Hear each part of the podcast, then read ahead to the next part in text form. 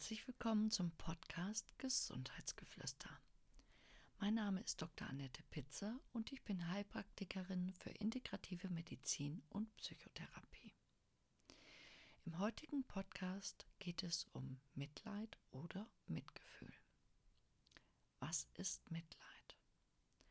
Umgangssprachlich sprechen wir von Mitleid, wenn wir uns sehr gut in die Lage eines anderen versetzen können wenn wir dessen Situation als ungerecht, unverdient oder besonders schlimm empfinden und uns selbst gut vorstellen können, wie es uns in derselben Situation gehen würde. Im christlichen Kontext ist Mitleid eine Tugend. Doch stimmt das so? Du bist an einem sonnigen Tag unterwegs und dann siehst du den ehemals vielversprechenden Schulkameraden, der nun als Obdachloser in der Stadt unterwegs ist. Sofort kommen Gedanken wie, was ist dem nur passiert? Er hatte doch so viel Potenzial. Oder wie unglücklich muss er sein? Vielleicht auch, zum Glück habe ich die Kurve gekriegt. Du hast Mitleid und urteilst insgeheim extrem hart.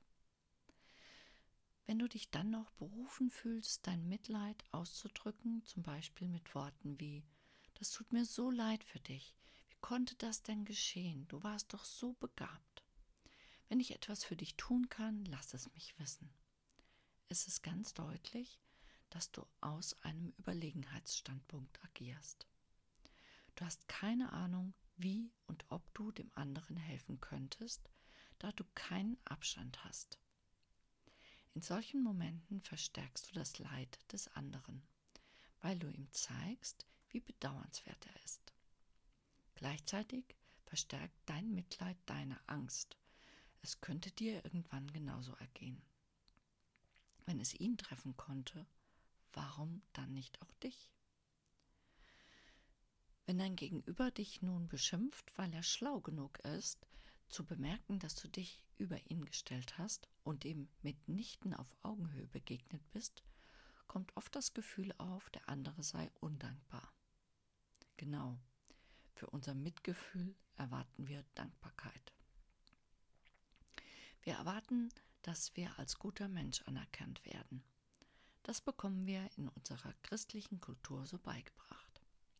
Wir spenden, was das Zeug hält, für die Ärmsten der Armen und machen dadurch alles noch viel schlimmer, da ein solches Verhalten zu Abhängigkeit und nicht zur Eigenständigkeit führt. Insgesamt lässt sich sagen, Mitleid hilft niemandem. Leid wird nicht dadurch kleiner, dass man mitleidet und sich ebenfalls schlecht fühlt. Was aber ist nun Mitgefühl?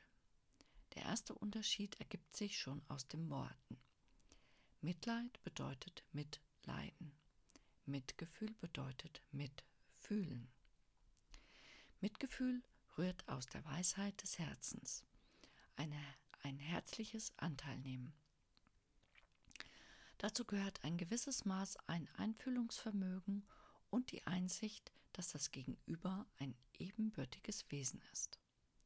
Ist es dir möglich, im Obdachlosen den Freund aus Kindertagen zu sehen und dich zu freuen, ihm wieder begegnet zu sein? Kannst du unvoreingenommen auf ihn zugehen und ihn so annehmen, wie er ist? Kannst du ohne zu werten ein Gespräch suchen? Kannst du dir seine Probleme anhören, ohne sie zu deinen zu machen? Kannst du abwarten, bis er dich um Rat fragt?